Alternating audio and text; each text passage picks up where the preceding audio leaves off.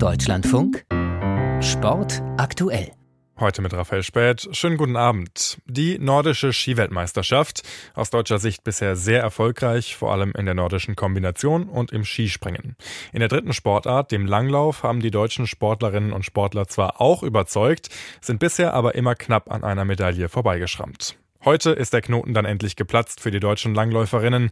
Silber nach einem spannenden Staffelrennen, das Thorsten vom Wege beobachtet hat.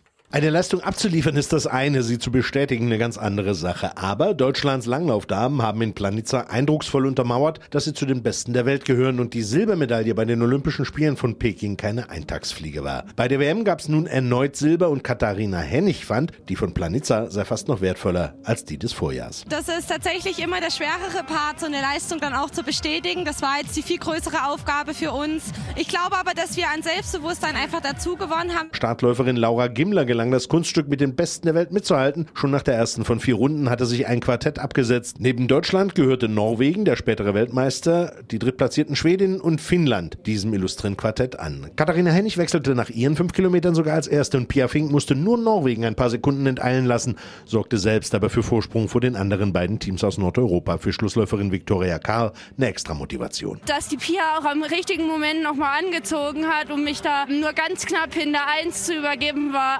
einfach richtig gut. Nach vorn ging für die Thüringerin zwar nichts mehr, aber Karl hielt die Konkurrenz auf Distanz und sicherte so Silber, die erste Langlaufmedaille für Deutschland bei diesen Titelkämpfen. Großer Jubel heute also beim deutschen Langlaufteam. Zufriedene Gesichter heute auch in Heerenfeen bei den deutschen Eisschnellläuferinnen und Eisschnellläufern zum Auftakt der Weltmeisterschaft. Für eine Medaille hat's aber nicht gereicht. Holger Gerska fasst den ersten Wettkampftag zusammen. Auch wenn sich die ganz, ganz sanften Hoffnungen der deutschen Sprinter im Teamwettbewerb in den Dunstkreis der Medaillen zu laufen nicht erfüllten, es war trotzdem ein guter Auftritt des Trios mit dem Berliner Niklas Kurzmann und den beiden Erfurtern Hendrik Dombeck und Moritz Klein. Platz 5 im Teamsprint, das beste deutsche Ergebnis des Tages in dieser einzigen nicht-olympischen Disziplin. Zu Bronze fehlte aber letztlich doch mehr als eine Sekunde. Die Frauen wurden siebte im Teamsprint und damit in diesem Wettbewerb letzte. Höher zu bewerten ist der elfte Platz des Darmstädters Felix Reinen über 5000 5000 Meter. Und seine Lieblingsdisziplin, die kommt erst noch, das Massenstartrennen. Die WM-Titel auf den Langstrecken gingen zum jeweils ersten Mal an die Norwegerin Ragnhild Wiklund und den Niederländer Patrick Rust. Von der Eisschnelllauf-Weltmeisterschaft in Herenfeen jetzt zum Biathlon-Weltcup in Nove Miesto. Heute der Auftakt im Sprint der Männer. Ein Auftakt mit viel Luft nach oben aus deutscher Sicht, wie Tabea Kunze festgestellt hat. Für die deutschen Biathlon-Männer endete das erste Rennen nach der WM mit dem unbefriedigenden Gefühl, dass da mehr drin gewesen wäre. Der frühere Sprintweltmeister Benedikt Doll begann mit zwei Fehlern im Liegendanschlag und wurde damit trotz guter Laufleistung nur Zwölfter. Das ist natürlich mega ärgerlich, weil zwei Fehler weniger und vor allem liegen, wo ich eigentlich gut zurechtkomme. Ähm ja, dann ist dann halt das Podest drin. Äh, irgendwie sehr, sehr ärgerlich. Bester Deutscher war Roman Ries auf Platz 8. Er schoss einen Fehler. Das perfekte Rennen lieferte mal wieder Johannes Tingnes Bö. Der fünfmalige Weltmeister von Oberhof ließ seinen Konkurrenten keine Chance und gewann vor seinem Bruder Taje atemberaubend schnell und fehlerlos am Schießstand. So sicherte sich Johannes Tingnes Bö vorzeitig den Sprintweltcup. Der Sieg im Gesamtweltcup dürfte schon bald folgen. Nur ein Punkt aus zwölf Spielen. Das ist die katastrophale Bilanz von Turbine Potsdam in der Frauenfußball-Bundesliga in dieser Saison. Turbine ist einer der letzten reinen Frauenvereine in der Bundesliga. Letztes Jahr haben die Potsdamerinnen noch um einen Champions League-Platz gespielt. In diesem Jahr dann der freie Fall. Lars Becker erklärt, warum. Ein Katastrophenjahr. Diverse Stammspielerinnen verlassen im Sommer den Club, der Trainer wird entlassen, der Präsident tritt zurück, der neue Coach ist überfordert, der Kader nicht konkurrenzfähig, der Interimstrainer wirft in der Winterpause entnervt hin. Und nach der Heimpleite gegen den vorletzten Bremen ist der Abstieg des sieglosen letzten Turbine kaum noch zu verhindern. Ja, es hilft ja nichts. Wir müssen die Saison jetzt eh zu Ende spielen und dann können wir auch noch ein paar Punkte mitnehmen. Und wir sind nach wie vor äh, gewillt, das Ding noch rumzureißen das zu vermeiden, dass wir nächste Saison zweite Liga spielen. Wiebke Meister, eine der letzten Verbliebenen aus der vor mehr als einem Jahrzehnt zu Ende gegangenen verblassten Glanzzeit mit sechs Meisterschaften, drei Pokalsiegen und zwei Champions League-Triumphen. Ein Verein zerlegt sich selbst. Zu einem Zeitpunkt, in dem es die letzten reinen Frauenfußballclubs ohnehin immer schwerer haben gegen die finanzkräftigeren Frauenteams der Männerbundesligisten.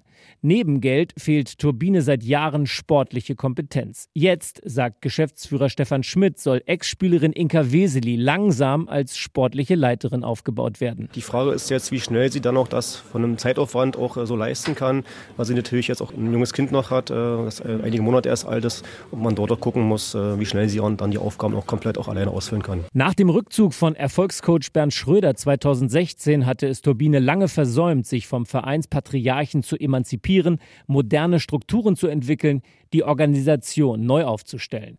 Das sportliche Wunder soll jetzt Marco Gebhardt bewerkstelligen.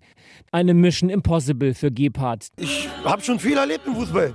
Wir haben ja noch zehn Spiele und dann schauen wir mal. Und ist ja nicht nur bis 28. Mai, sondern ist ja auch eine längerfristige Geschichte. Gebhardt würde mit Turbine auch in die zweite Liga gehen. Dieses Szenario wird bei neun Punkten Rückstand auf die Nichtabstiegsplätze immer realistischer. Turbine-Geschäftsführer Stefan Schmidt plant längst auch für den wahrscheinlichen Worst Case. Das steht und fällt natürlich mit einer finanziellen Basis. Und da waren bisher die Gespräche in der Regel so, dass die Sponsoren uns auch die Treue halten, auch beim Abstieg. Und davon wird abhängig sein, inwiefern kann ich den Kader so aufstellen, mit dem Ziel dann sofortiger Wiederaufstieg. Mit einem Abstieg droht Turbine Potsdam dauerhaft in der Versenkung zu verschwinden. Zumal zwei ambitionierte Projekte der Berliner Regionalligisten Union und Viktoria die Situation verschärfen. Besonders bitter mit Ariane Hingst und Tabea Kemme bei Viktoria bzw. Jenny Zietz als Sportdirektorin bei Union engagieren sich frühere Integrationsfiguren von Turbine jetzt in maßgeblicher Funktion bei der Konkurrenz. Informationen von Lars Becker waren das. An diesem Wochenende findet die Leichtathletik-Hallen-Europameisterschaft in Istanbul statt. In der Türkei wurde natürlich auch der Sport schwer getroffen vom verheerenden Erdbeben. Trotzdem soll in Istanbul an diesem Wochenende das Sportliche im Vordergrund stehen. Volker Hirt. Ein Sportfest in der Türkei. Ein erster Reflex, geht gar nicht. Idris Gonschinska, Vorstandsvorsitzender des Deutschen Leichtathletikverbandes DLV, war sich bei den nationalen Meisterschaften auch nicht ganz sicher. Wir sind natürlich da im Austausch mit European Athletics und sehen, das Leid dort macht einen unheimlich betroffen. Und man macht sich natürlich Gedanken, kann es stattfinden. Derzeit haben wir keine Information, dass dem nicht so sein wird. Vielleicht auch, weil die Region des Bebens in etwa so weit entfernt ist wie Frankfurt am Main von Rom. Ganz sicher nicht dabei sind die in den vergangenen Jahren so erfolgreichen Athletinnen und Athleten aus Russland.